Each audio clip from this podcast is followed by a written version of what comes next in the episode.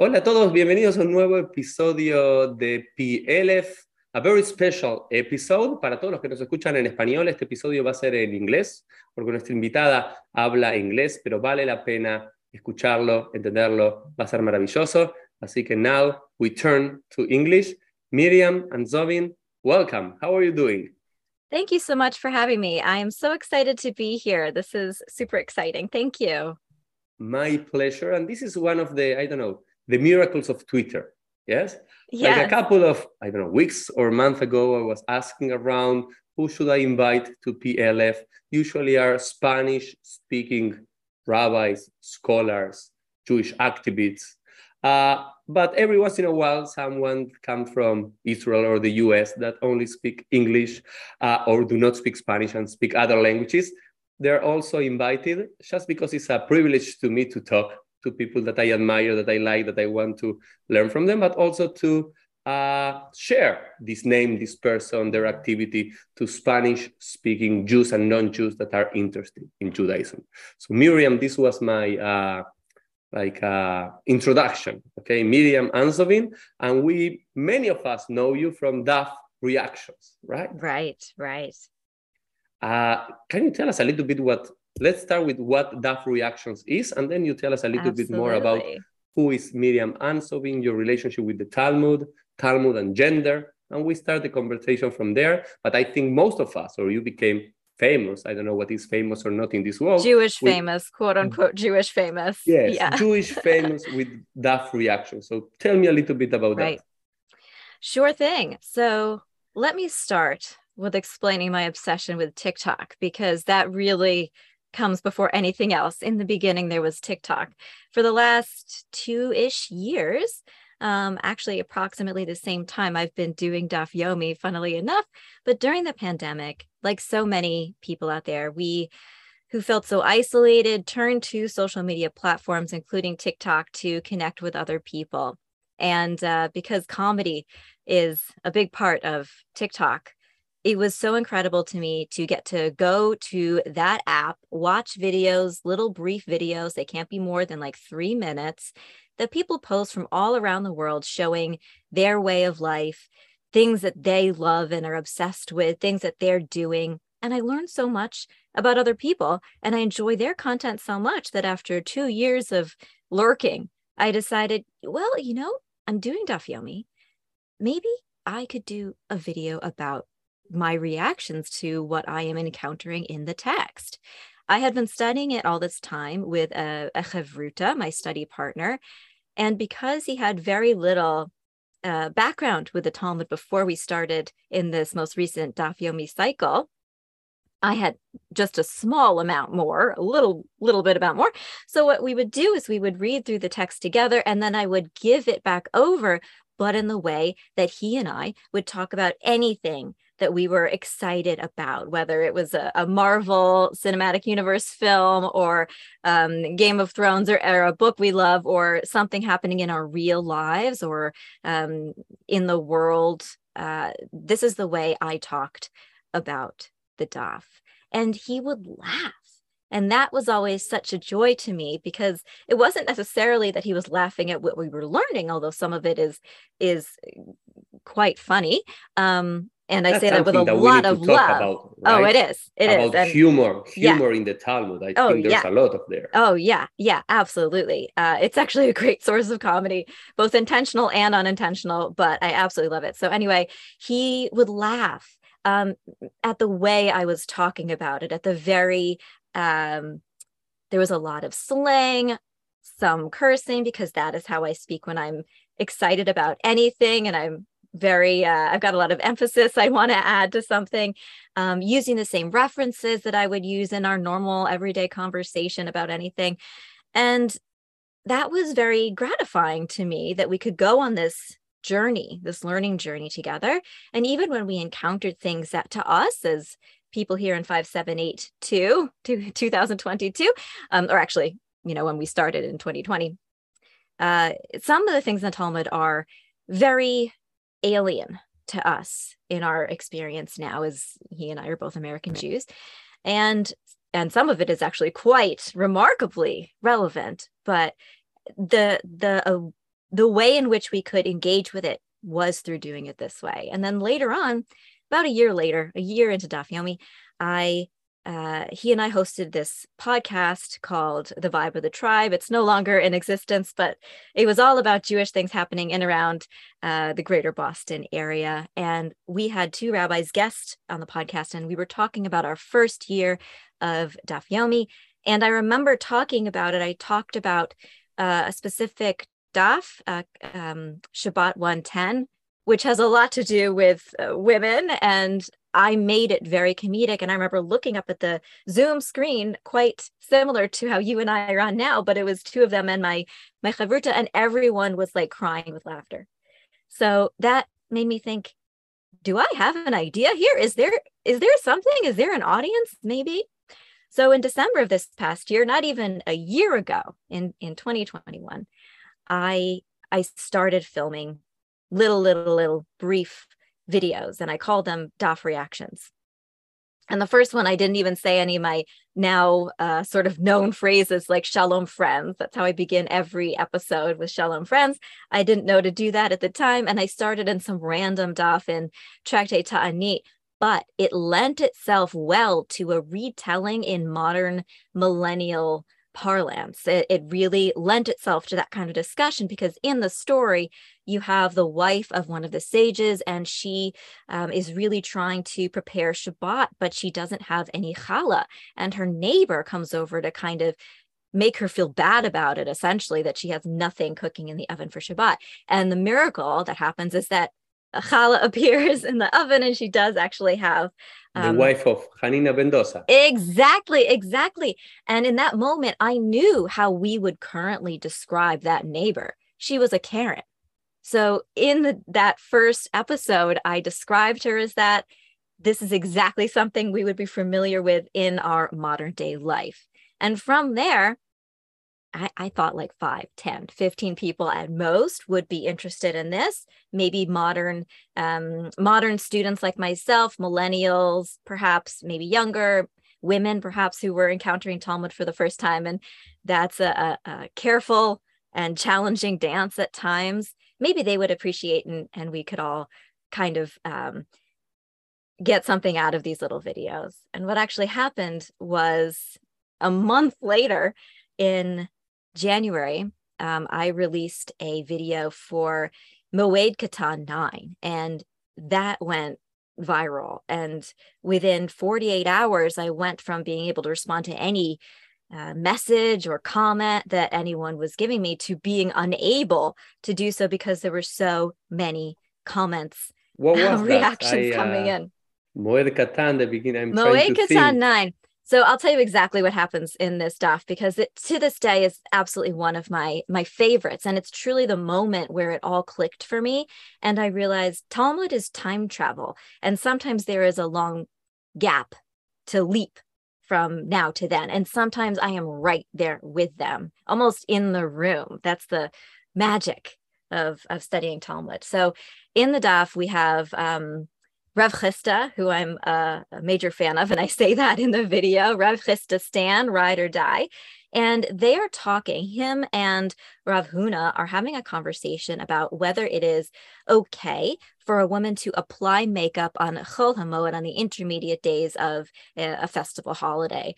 And um, Rav Huna is saying, uh, it's okay, but only for young women, not old women like your wife. and he says that to Rav Chisda. And before I even got to reading Rav Chisda's response, I went, oh my God, because I was so mad. And then I got to Rav Chisda's response, and it begins with, my God. And even now, my hair stands up on, uh, on end because I realized, oh, wow, no, no, we're the same. He and I are having the exact same response.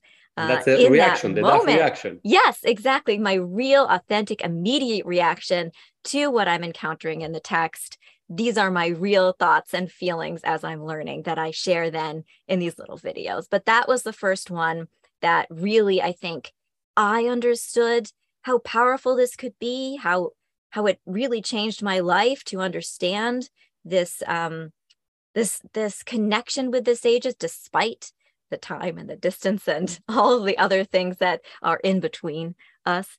Um, and people responded to that video very strongly. They had their own reactions, staff reactions, reactions for several reasons, which I completely understand. The first being who I am. I'm a secular woman. I am um, uh, not Orthodox anymore, even though I was raised as an Orthodox person, and we can certainly talk about that later. But I'm a I'm a secular woman doing daf yomi and making TikToks about it and using the vocabulary, including swears uh, that. But in the Talmud appears some swearing too.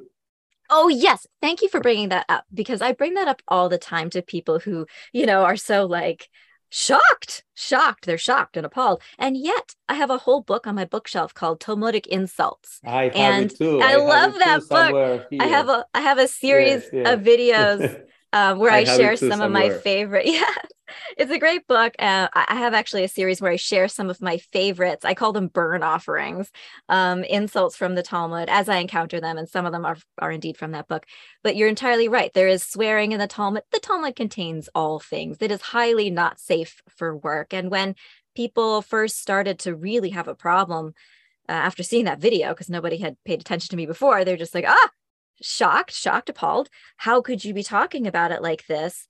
And I'm like, have you not have you not studied the Talmud? Because my videos might not be safe for work, but the Talmud sure isn't either. Um, sure. but that was the start of this. And now, and now, tell me a little yep. bit about the numbers. Uh, so all, yeah, all about TikTok is about absolutely. numbers, and you became it famous. Is, it is. I will say that you know I'm amazed that I got this far on Talmud content, which I never thought in a million years would be possible.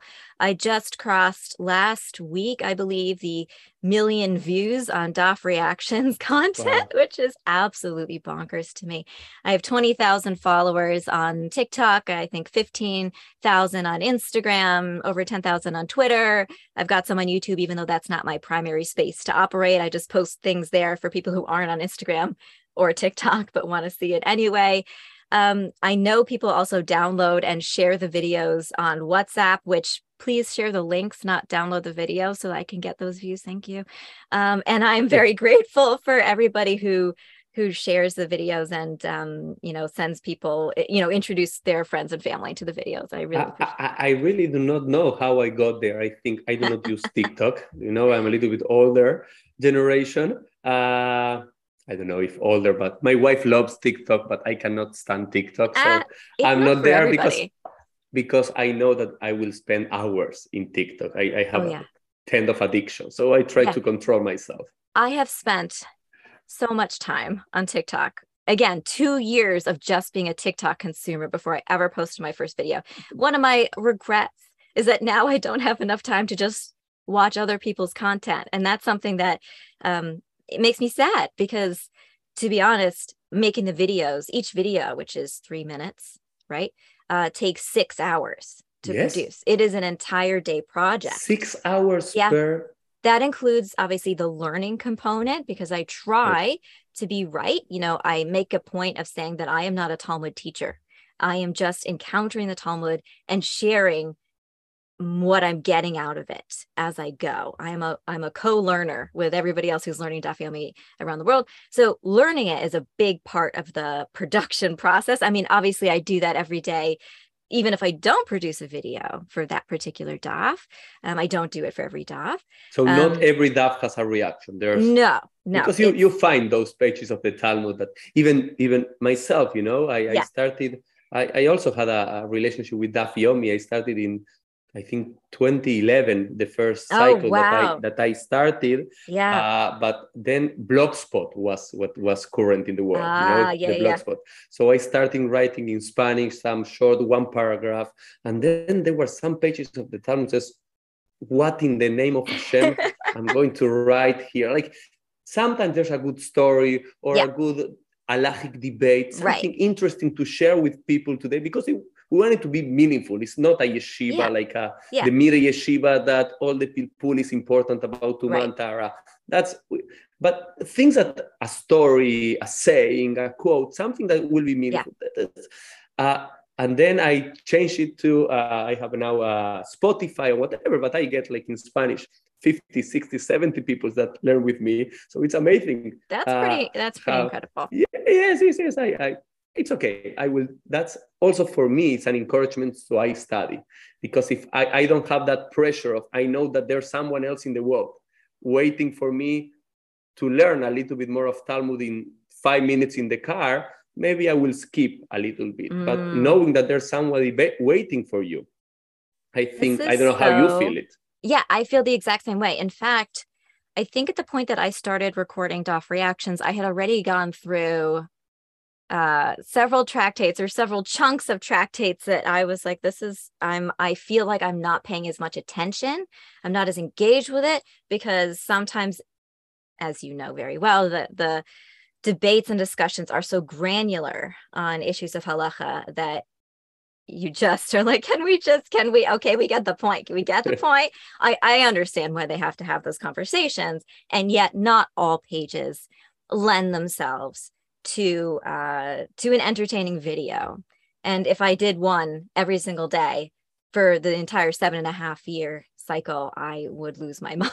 so I'm trying to pace myself as well. And it will it be take... like your only job because it's six my, hours yes. a day. Like uh, yes, and I, I, want to reach that. But uh, something that for me, I just wanted to say it clearly. It, it's just the world that we live today, and the Jewish world in particular and the learning opportunities is just amazing. Amazing. I, I think we are in one of those moments of the history. This may be the greatest moment of Jewish learning in all times. Even we have this idea of Yeridat HaDorot, that each generation learns more, studies more, or connects less. There was never in the history of the world too many Jews studying Talmud. And it's the first Absolutely. generation that non-Orthodox or very conservative, observant Jews study Talmud. You can have a Latin, like liberal rabbi like myself, and a secular. You live in Boston, right, Miriam? Yep. Yep. Boston Jew. Uh, in the, I'm in the 30s. I don't know. I'm not. I'm also in my 30s. Yes. Okay. like with two and just spreading the word of Talmud in the way that we we feel it, we encounter it, and it's just amazing. And also using all these social medias at all the time we see a lot of hatred going yeah. around and a lot of gossiping and a lot of fake news and a lot of mm-hmm. things that we do not like but just having 1 million view, views okay of yeah. thousands of hundreds of people around the world just learning one quote one story one law from the talmud from you is like dayenu it, it's like a uh, uh, yes i have to say that in my entire life i've had many jewish experiences of one type or another. As uh, I, I, mentioned, I was raised in an Orthodox family, or rather, we were a Baal Tshuva family who became religious together, and then life happened, and I'm no longer religious. But this moment is actually the most powerful and meaningful Jewish moment in my life to me. To have people say to me, "Wow, I was." Bored out of my mind learning about Judaism when I was in, you know, school or I never understood it. I never got why we did this or what the excitement is or what the point is and then I watched your videos and I thought why didn't this exist before? Well, probably because the internet wasn't as readily available, TikTok wasn't a thing. Um, I didn't uh, create uh, videos at that point. I mean, to be completely honest and fair, people have been doing incredibly creative uh, content and relating to the DAF, particularly online, way before I started, and the movement to have more uh, secular or uh, non Orthodox people and women um, engaged in the learning has been going on for a really long time. And I benefit from all of that. I benefit from from every woman who has learned prior to me.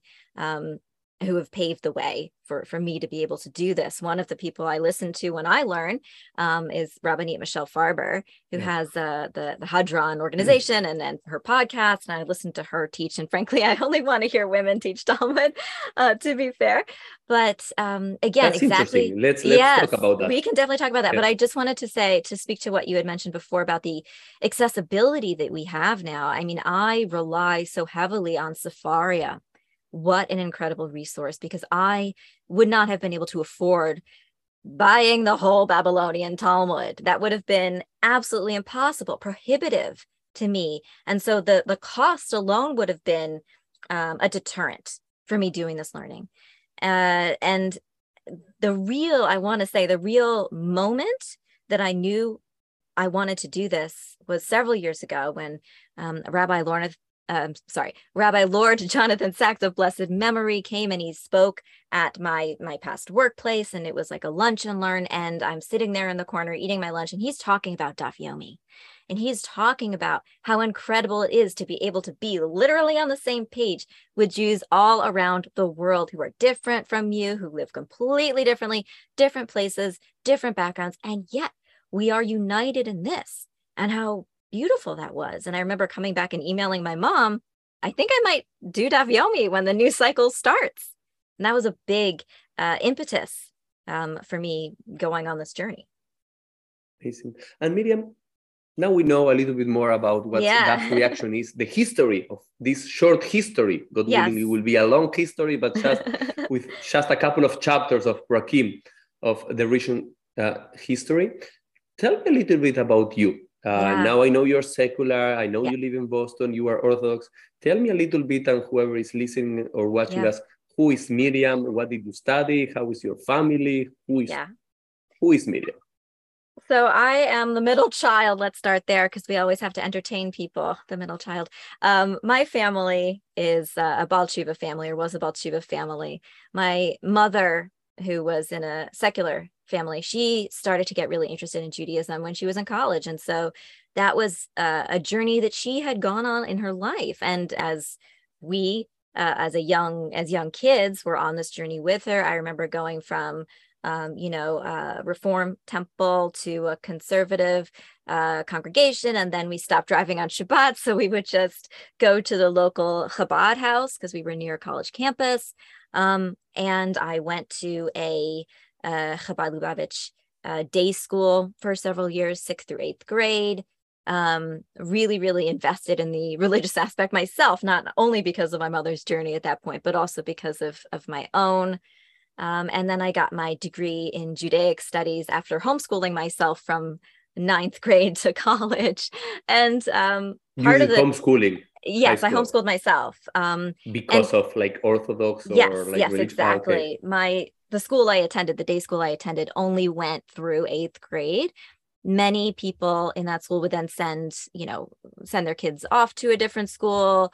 But Western Massachusetts was not abundant in um, uh, higher sort of like i'm sorry uh, high school opportunities for um, for me at least so because my older brother had also started homeschooling that was the choice that we as a family made um, and it gave me several tools being homeschooled, homeschooling myself. One is self directed learning, which Daf Yomi does require uh, a lot of. Um, and the also, excuse me, the ability to focus on what I really want to learn and what I'm passionate about. So one of the things that I am is a massive nerd. My my father read Lord of the Rings to me uh, when I was four, and that shaped so much of who I am. And I think about Judaism the same way. I am a massive nerd for Judaism, and it has shaped me so profoundly in ways that I don't even fully understand at this point in my life, in my 30s. I remember being super, super young. I don't know how old. And my uncle said, You have to bow to the inevitable. And I remember thinking back to the story of Mordechai not bowing uh, to, in front of Haman. And I said, I bow to nobody. and he thought, oh, that was funny. But the, the truth was that came directly from my immediate mental connection um, between what was happening in my life in that moment and a Jewish text. So even very early, I began to make these constant connections and constant associations. Um, so I had many interests in in that period of my life when I was homeschooling myself. Creative ones. I'm an artist in addition to um, being a writer and now a performer. At that point, I wasn't a performer, although that has become my main uh, artistic expression. Um, but it was a time of really learning how to be fully creative and self-reliant in many many ways. Um, when I went to college, uh, I had a much broader experience with interacting with Jewish people who I did not necessarily have a background with before. I learned so much about different ways of embodying Judaism, different aspects of Jewish history. For example, my family, um, we are mostly Ashkenazi, but partially Sephardi. And I was riveted to find out more about uh, Sephardic culture and literature. That was a big part of my my learning, my obsession and learning, and also learn about other forms of Judaism that I did not even know about. I learned about Bukharan Jews. I learned so much that was different from what I had been exposed to before. That was also a profoundly um, changing experience for me. That changed how I understood myself, my place in the Jewish people, and uh, and understood other people's places in in our history as well in a in a better way than I had before. Um, during my college years, towards the ends of my college years, even though I had started by being incredibly devout, just like dressing very modestly, you know, skirts over my pants, uh, longer sleeves. Um, I would get up and daven mincha in the middle of class because I didn't care. I was just going to do it. I was my little rebellion uh, of being super Jewish.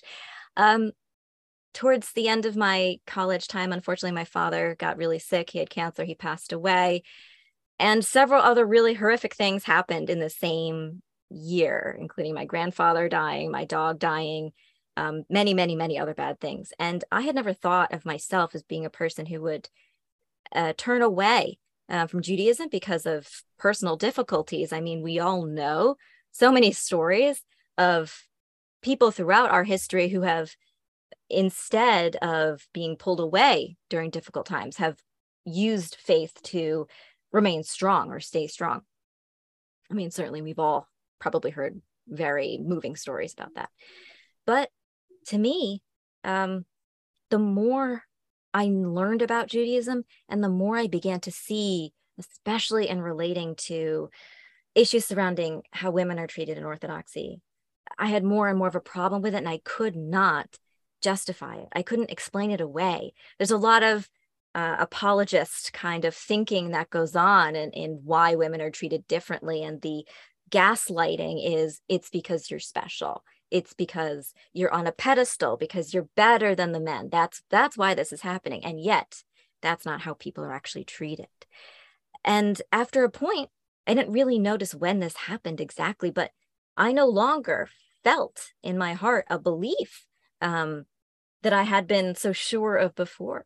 And because of that really horrifying realization that oh wow i don't know if i believe in a god anymore. How how can i be Jewish in the way I thought I should be Jewish because I really thought that being Orthodox was the only way to be really Jewish, which I know now is not the case, but I thought that at the time. I pulled back um, after I graduated. I pulled back from pretty much every aspect of of being a Jewish person in my everyday life. I worked at a lot of actually my entire career has been in Jewish nonprofits and that was my sort of connection to the community but I myself was not actively doing, embodying anything particularly Jewish. And then when the new cycle was about to start, and I had been thinking about it, I had been inspired by Rabbi Lord Jonathan Sacks.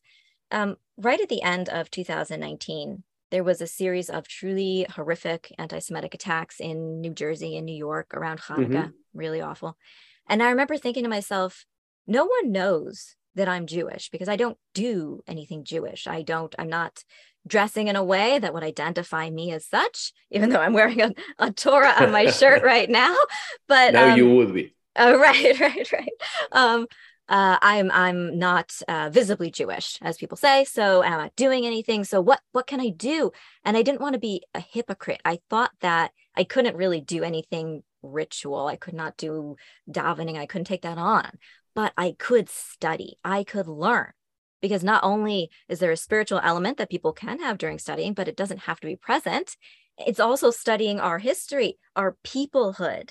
And I was like, okay, I'm going to do something every single day for seven and a half years that allies myself with my Jewish siblings around the world and places me in, in Jewish continuity and places me in relationship with Jews throughout history. It's going to be my seven year, seven and a half year middle finger to anti Semites. So that's how really I thought about it. I wrote about it actually. The second day of Daf Yomi, I published an article called An Atheist Does Daf Yomi. And it was all about why I had made this choice and how uh, my lack of faith was actually more of a motivator for me to engage in other ways. I can't force myself to believe. That's just not possible. Contrary to what people tell me on the internet, you just can't do it. But that didn't mean that I really had to separate myself entirely from our history, our, our uh, Jewish literacy, anything like that. I didn't actually have to do it. And this was the way that I manifested that. So some, uh, when you're talking, I'm thinking about uh, one quote, one one or two stories that appear at the very end of Tractate Yevamot. So maybe Miriam, you Ugh, you remember? Yes, yes. Don't don't let me talk. But you know what? At the end, it wasn't so bad. Yes, it's, it's what else, let, let, let, me share with people, you know, like there's some tractates of the Talmud, there's 39 tractates of the Talmud. There's some that you just, you want to just get over, okay? Just get done, like Tractate Eruvin, Tractate Yevamot, are those tractates that you want, you know what? They're so dry in so many ways that you say, why Hashem? Why you make right. rabbis discuss? But at the end of, but there's nice stories. There's nice alahas, family relationship, very weird combinations where oh, your yeah. son could be your father and your spouse at the same time, and then you have many problems with that. Uh, but at the end, it's a, tor- a, story about how Rabbi Akiva or Rabban Gamliel, yeah. those two stories, they are like, there's a big storm and their boat, they're like, uh, how do you say it? Uh, collapses, capsizes collapses, something like that and they ask how, how you were safe. And Rabbi Akiva answered, a daf saved me, like a little plank. Plank is not only, daf is not only a, like uh, one, one page, but it's also a plank of, of the boat saved me. I hung into the plank and I came into the coast again. It's like Yonah being expelled yeah. from that. So it's a beautiful story how the Daf Yomi also safe. You picked out like the one good part about Yevamot and I congratulate you. I will say that Yevamot, I thought was the worst until I started Ketubot, and I was not prepared. I thought it would be better. It's not. It's not. In fact, I have a weird nostalgia for Yevamot now. Just come back. Adrana, Adrana now, now you really want to come back to Tractate Yevamot. I truly never believed I could possibly feel that way about Tractate Yevamot. That was at the time the most challenging one, even with uh, you know Eruvin and how deeply dry, as you say, that tractate is.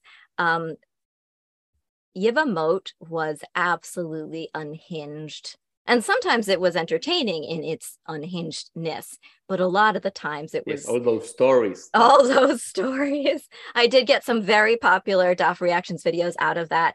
And yet it was so challenging that during you know the the i don't know more than a hundred plus days that we spent. I think we started in march or something and we didn't end until july i introduced like five new series. You know i did exodus reactions for passover and um, megillah reactions for purim and uh, daf reactions dictionary where i explain all the terms. I i did uh, the the insult series. Like i started so many different series as a way to escape Yevamot. escape from Yevamot. But yes, still exactly. it's part of the seven and a half years. Yes, it, it is. It's still you can't like skip. it's it's like that quote at the end of Brachot, Torai belidmod This is also Torah. Yep. And I need to learn. And this too is I, I Torah. think I think you didn't start, but that's that's a page of the Talmud that deserves a good oh, reaction. Yeah. Oh yeah. It absolutely does. Although that story does appear elsewhere, and I think I have talked about it in the subsequent um, can you tell us a little bit of that story?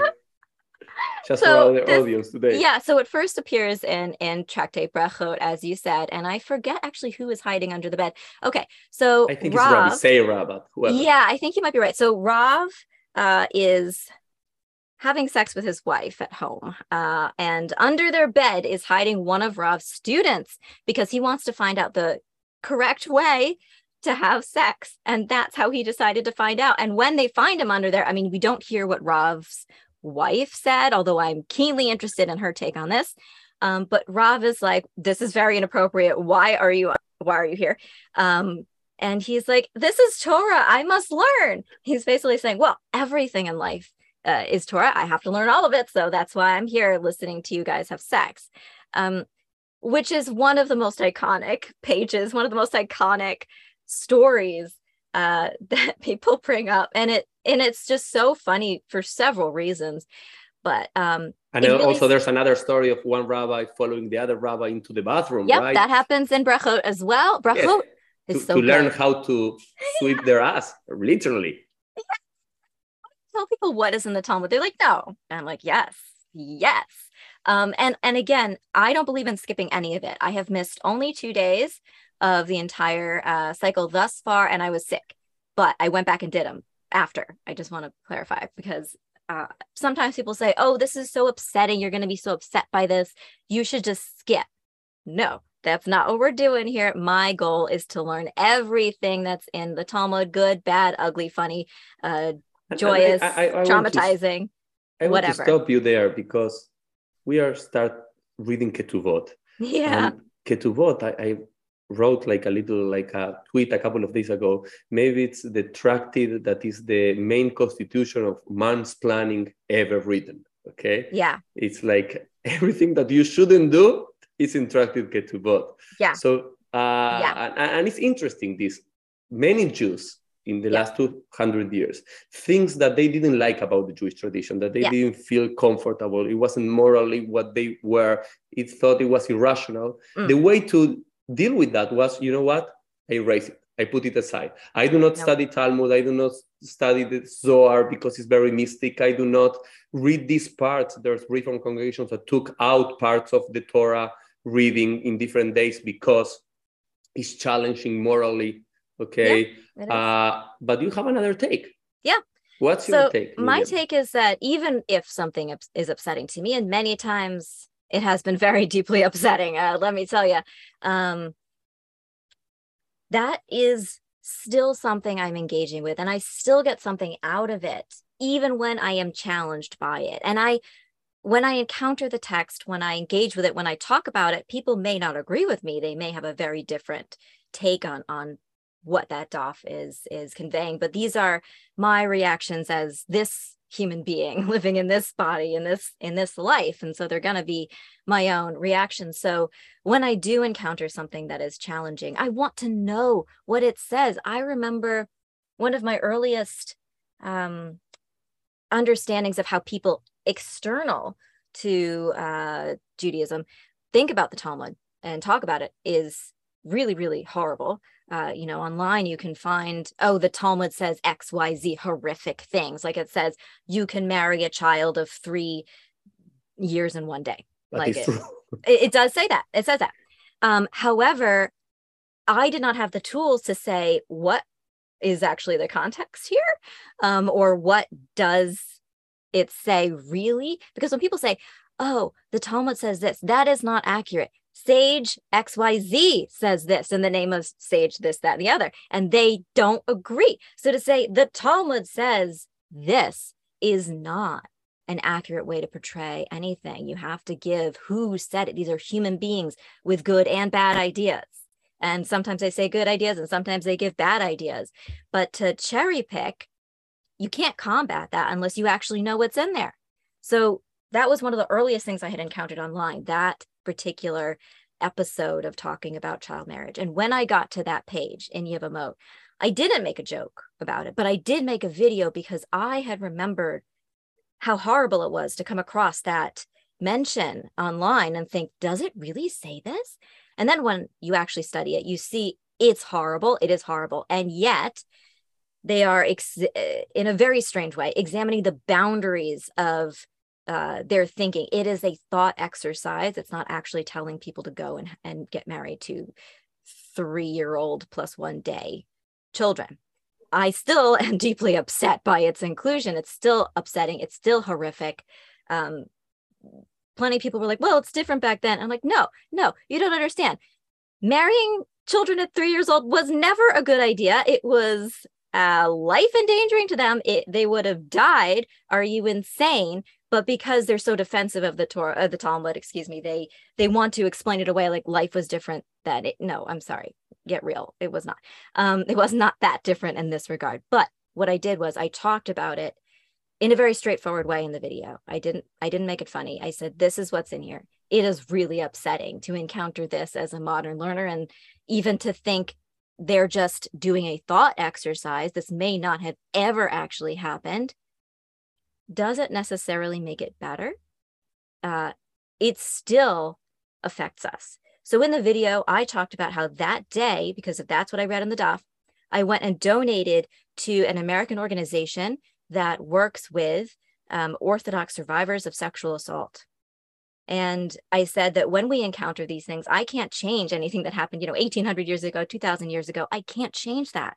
All I can do is say, how can I be a better person now, be informed or uh, changed by what I'm encountering and take some kind of positive action now. So even when you're encountering something that's upsetting, that makes you feel so nauseous, and there's plenty of times in the Talmud that you really almost it, it's almost it almost breaks yes you. a couple of a couple of days and, and ketubot yeah. has yeah. that different has, like when a woman is being raped yeah. or seduced then they they only discuss the money goes to the father, all yep. the money, half of the money. Yep. And if, it's a very disturbing place. There's an alaha that says, for example, if a woman is uh, raped, but yep. then the father dies, because according to the Torah, you need to give the penalty for raping a woman to the father. If you rape a woman and the father dies, you don't have to pay any penalty for that. You read those passages and you are like, and us as me as a man, yeah. I feel like as a woman reading the Talmud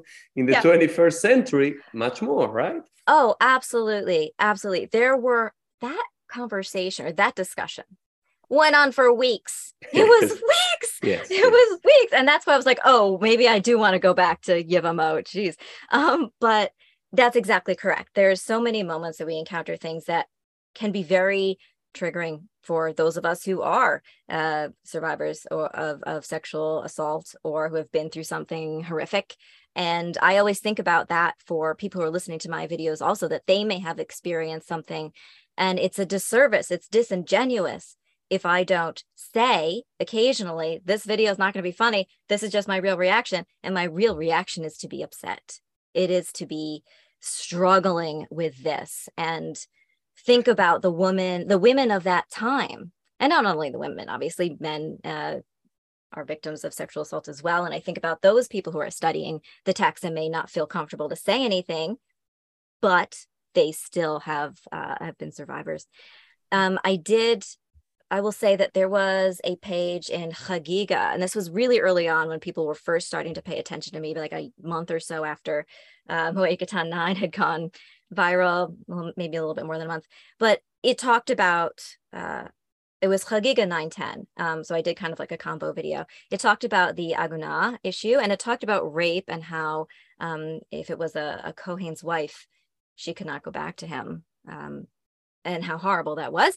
And I then took that and discussed the ways in which the things discussed in the DAF have real implications now um, for women who are agunot certainly and and also women who are who are victimized um, by a, a male dominated culture um, a patriarchal culture which we still exist in. And um, I connected these things together because they are connected. And I got a lot of messages from people, A, thanking me, sharing their experiences, which I was deeply moved, deeply, deeply moved. They trusted me with those experiences, but also men who were like, I actually never thought of making these connections because I have never studied with a person who said, Yeah, I am also a survivor of this, and this is how it affects me. So, in my mind, the more voices um, are involved in, in, Talmudic study and the more um, discussions are had with those diversity of experiences and diversity of identities, the better, because we all get to understand things in a in a better way. Yes, and I that's why I, I became like a fan. And I, I, do not see every video but every once in a while I, I, I watch them. And they are great. And i think we should we should be thankful for a generation that we are able to encounter the talmud outside the walls of Yeah. traditional. Uh, today, you don't have to know Aramaic, even though if you know Aramaic, know, you I will understand I more. don't. uh, if you know Hebrew, you will understand more. If you have a lot of background of Jewish Yeah. learning, you will get more. If you uh, go to a good yeshiva or a good rabbinical school, more. But still in your house without Yeah. having to pay one dollar, but donations are appreciated. yeah. uh, you can get a lot, and those reactions, and not to be condescending to to the Talmud. Uh, there's very troubling passages, but still, I think 1800 years ago, in a very patriarchal society, like you said, there's a lot of thinking about the well-being of women. Right? We are in. We are still going through ketubot, and a couple of weeks ago or days ago, even we are talking about how many times. And it's a sugya that I always Yeah. teach, and people laugh. How many times a husband is obligated to have sex with their wife, and they're not thinking the rabbis about the well-being of the husband because the husband accordingly that time could have sex whenever he wanted and he could Right. have more than one wife exactly the rabbis are thinking about the well-being Yep. of the wife that according to the torah onata having sexual relationship is an obligation and if you're a camel rider every Yeah. once a month if you sail a boat once uh, every six months if you are unemployed every day because you don't have anything good to do and people just laugh with something that wow is But interesting it's this idea actually that's one of the exactly that's one of the moments you see this incredible dichotomy, right? You see the moments where you're like, I'm pulling my hair out. I can't deal with men, uh, the sages, and how when they're talking about uh, women's experiences, they never talk to women. They never invite commentary um, from women. We don't hear. Uh, they don't ask a woman. Um, ex- except Abaye always mentions what his mom teaches him, which is I appreciate that about Abaye. But in this case, and, and you know, I have to be honest, there are other cases where they are um, exhibiting uh, a way of thinking that I appreciate. Uh, I'm not going to lie and say I hate it all. I don't. I don't actually. And this is one of the cases where people are like, no way, that's not on the Talmud, but it is. And it's one of the amazing things, as you say, this is a conversation where just like a couple weeks ago, we had to go through the whole eternal, like ongoing, unending rape convo. And now, plot twist, we have a sort of sex positive, I think we would say in modern words, um, way to think about it. Whereas uh, they're talking about how important it is um, for a husband to actually make sure his wife is sexually satisfied in their relationship. And that's one of the obligations he owes her. Now she owes him different obligations. And that's another part of the discussion in the in, in Tractate Ketubot, obviously. Um, and we had a very funny daf just a few days ago about something else but i will say in, in that regard but i will say that um, i did a video about um, about that issue of yeah men are required to satisfy their wives and people loved that. They're like oh this is why i love judaism. This is the challenge here though. You have things that you're like this is incredible. This is so forward thinking this is epic. This is great. And at the same time it's juxtaposed with more mm, less great elements let's just say those elements that we have talked about that are so deeply challenging. But you wouldn't get the good things if you didn't also struggle through the tough parts to learn. And that's why i really really um, encourage anybody who is doing the learning. I mean obviously if someone's really struggling I'm, i don't want them to feel horrible and keep pushing through if they can't. but um, i really believe that studying it all as much as possible is really important to understanding the whole picture that we're trying to, to understand of this way of life, this mode of thinking, how traditions and practices and um, ways of viewing life have come down to us, Jews in the present era, and what influence that has had. It's, you know, often there's a direct correlation. How do we like the menorah? Hillel's way. We don't do it the House of Shammai way. Like there's things that we do that are directly from the Talmud, and there's things that we don't do from the Talmud. But I think it's important to know from whence all this comes, the good and the bad. I I say amen to that. I say amen to that. I, I think it's just uh, I love the Talmud, you know. Yeah, I I love do how too. the Talmud is so relatable to our even those horrible Shockingly. stories. Shockingly relatable. and, and still one of the things that I say to my students all the time is there are no forbidden things to talk in the Talmud. Yeah. Everything is up to the table. The way you have sex, the way you clean your ass, yeah. literally. Uh, the the way of whatever, the way to mas- masturbate, the way to, to eat, how you uh, spit, yeah, kosher or unkosher, the way you spit, or how much, or not davening a couple of yards away from the bathroom. Everything is part of life. Demons. I think the, demons all around, all Everywhere. around demons, 1,000 in one right hand, yep. 10,000 in the left. Yep. Uh, I, I think everything is part of life. And as you said, our Jewish heritage, we always choose our path in between. There's Yeah. even in the most extreme orthodox or literal way to understand, you cannot just have it all. No. Okay, it's it's it's not true because you focus in something. And many times, like in the medieval times, all these stories that you talk mainly and also I teach and I love, they skip it because that wasn't the real Talmud. The real Talmud, no, it's Hakal Fasi, the Rif, Al Hot. They just put away all those stories. And they also, the only thing that they mainly get was the halachic discussion. That's Mm. what it, but then you have the Ein Yaakov that they took away all the laws. Okay, and they also only have all the Agadot, all the stories. But having both of them together, the one that are really dry and the Yeah. ones that are amazingly, it's only one line. It is Yeah. all those lines that you can be thinking, wow, you know, you have that Yeah. moment that is, this is just the most beautiful book ever written. Uh, but it's everything there, you know? Afoch ba, bafoch the kulei. Like everything is in the Talmud and it, but it's an effort. And I Yeah. think what you are doing, what I'm doing, what hundreds of thousands of millions of Jews are doing in a constant day, studying half an hour, one hour each day in the yeshiva, or just listening to your TikToks or hearing me or whatever way they do, is a commitment to, you know, everything is part of life. Everything that we like and we do not like, but it's good for us to know them, you know. Absolutely, absolutely. And sometimes people will say to me, "How could you say this about the sages? They're they're so holy. They how could you how could you talk about them this way?" And I'm saying, "Go read it. Go study it. They say these things themselves about themselves sometimes. They're talking about every aspect of life.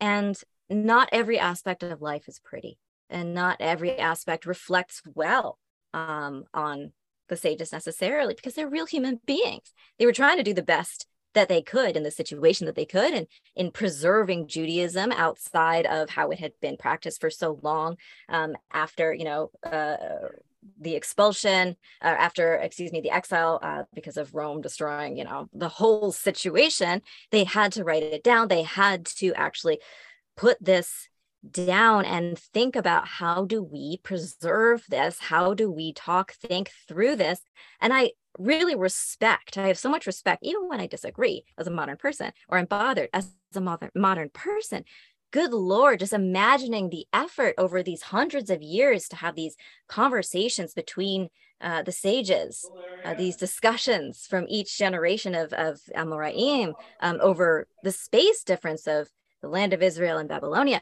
it's mind blowing. It's mind blowing. So it's a privilege to get to learn it now. I truly believe that Jewish learning and the Talmud specifically is, is you know the birthright of all Jews. This is something that we all can have ownership in, and we can all get something different out of, as it pertains to our individual lives and experiences. I was just uh, learning.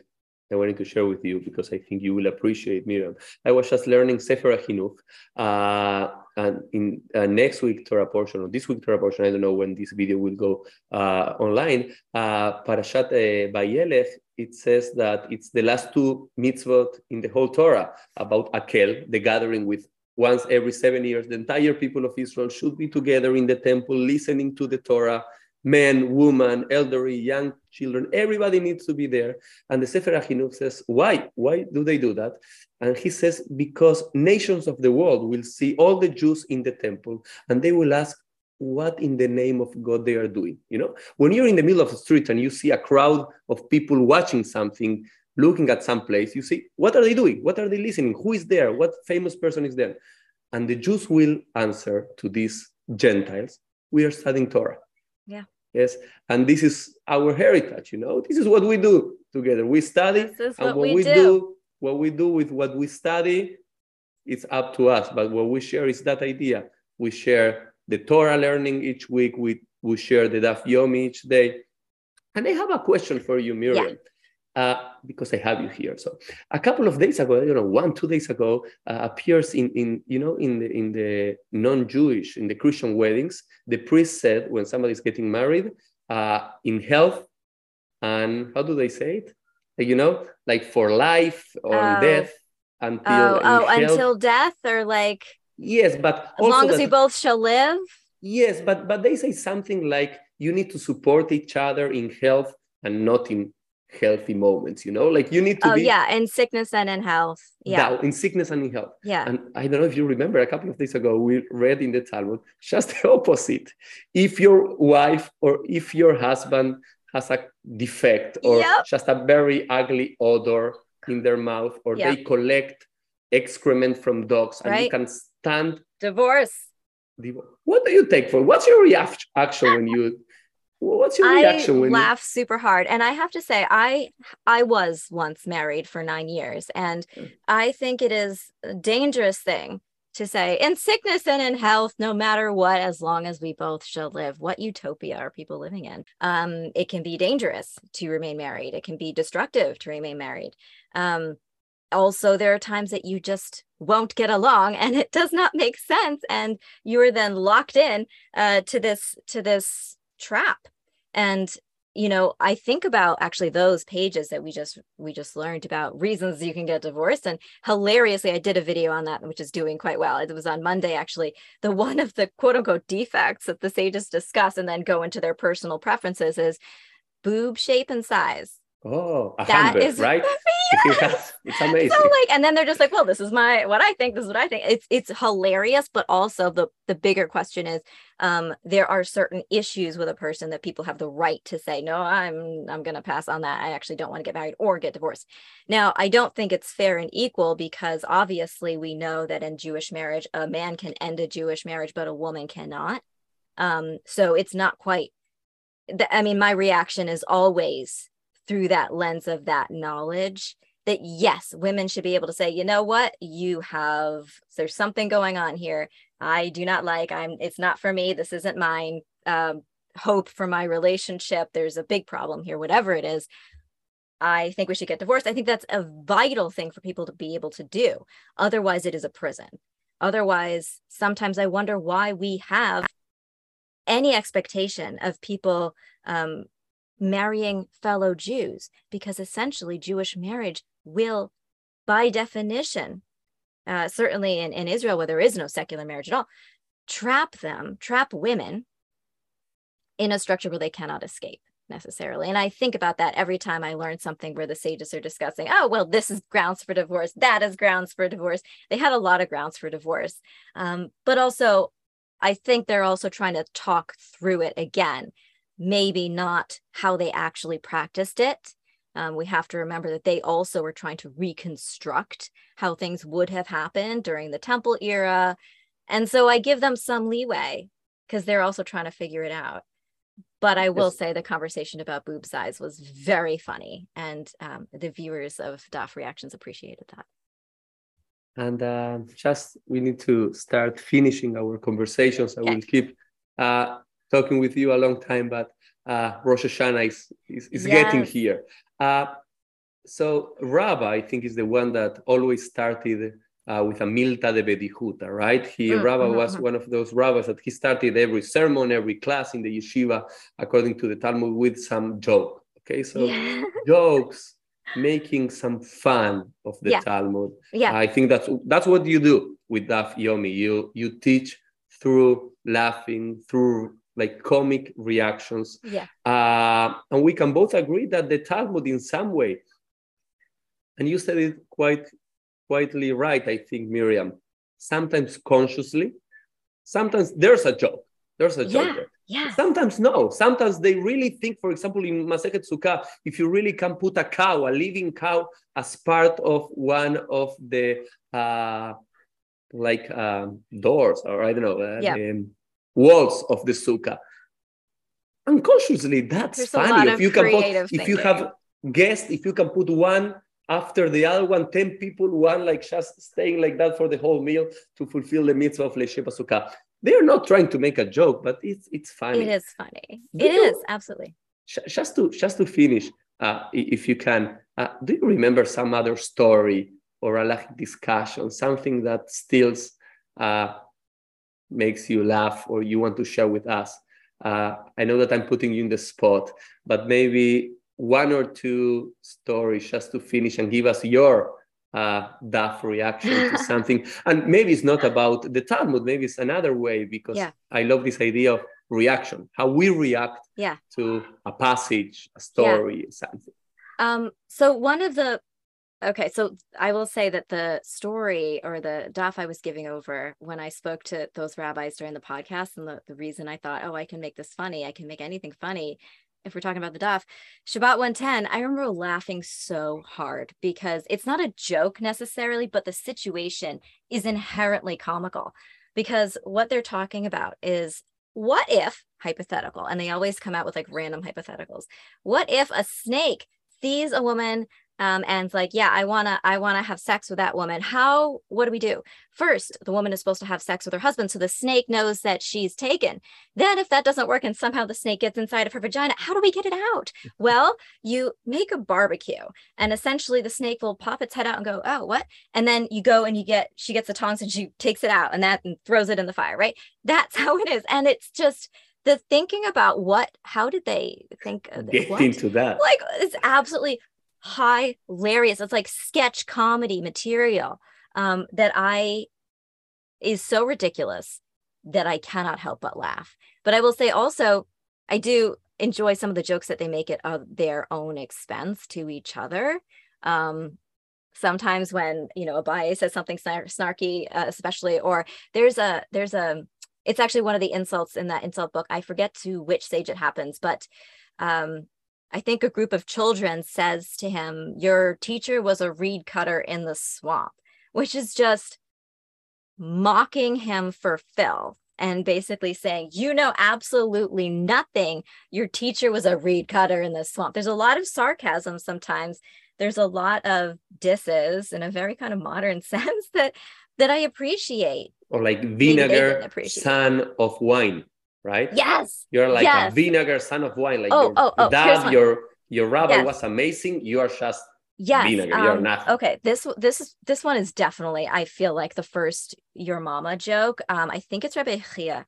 I hope I'm not incorrect about that. But he's studying is it Rabbi Chia? Okay, a sage who I believe to be Rabbi Chia, but I will double check after and find out if I'm wrong. A sage is learning with his son, and they get to uh, a section where it's talking about um, how you know just horrible women are horrible um they're the worst. And and the son goes like well like who are they talking about? And the sage goes like your mom. Yes, yes. it it's like that is cl- i don't how could they not have meant that as comedy? I don't know how they could possibly not have meant it as comedy Yes, they are brutally honest. Brutal. That's something also in our world. No punches. Every everything is politically correct, and if you say a, a word that you shouldn't say because you are afraid of hurting someone in this yeah. world that we live in, that comedy, like comedy, use a lot of our yeah. own defects, our own things to to make comedy. The rabbis are brutally honest. They, they just talk their mind, and they are open. Uh, yes, but that's why I like them. I know that some I criticize them a lot, but I like that they're human beings. I like that they are flawed. Sometimes I don't like what their flaws are, but I like and I'm encouraged by yes, these are real people and there's greatness to them and also some other aspects sometimes, but they're real people. And therefore, I have greater respect for them than if they were sainted almost beings that, you know, we can never aspire to really connect with that because it would be too holy. But they're real. And I like that.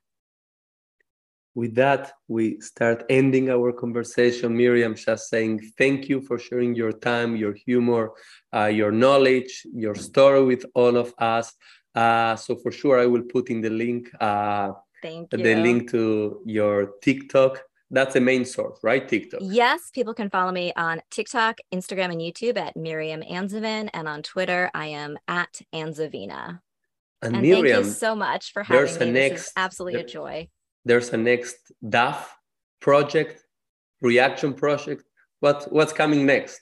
Well, I mean, after Simchat Torah, we're going to start the Torah again. And I feel like Parsha reactions are the next step.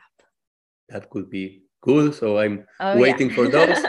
Shana Tova umetuka and Hatima Thank you so much. Shana Tova. Thank, Thank you so much for having me. Nos vemos todos en un próximo episodio. Chau, chau.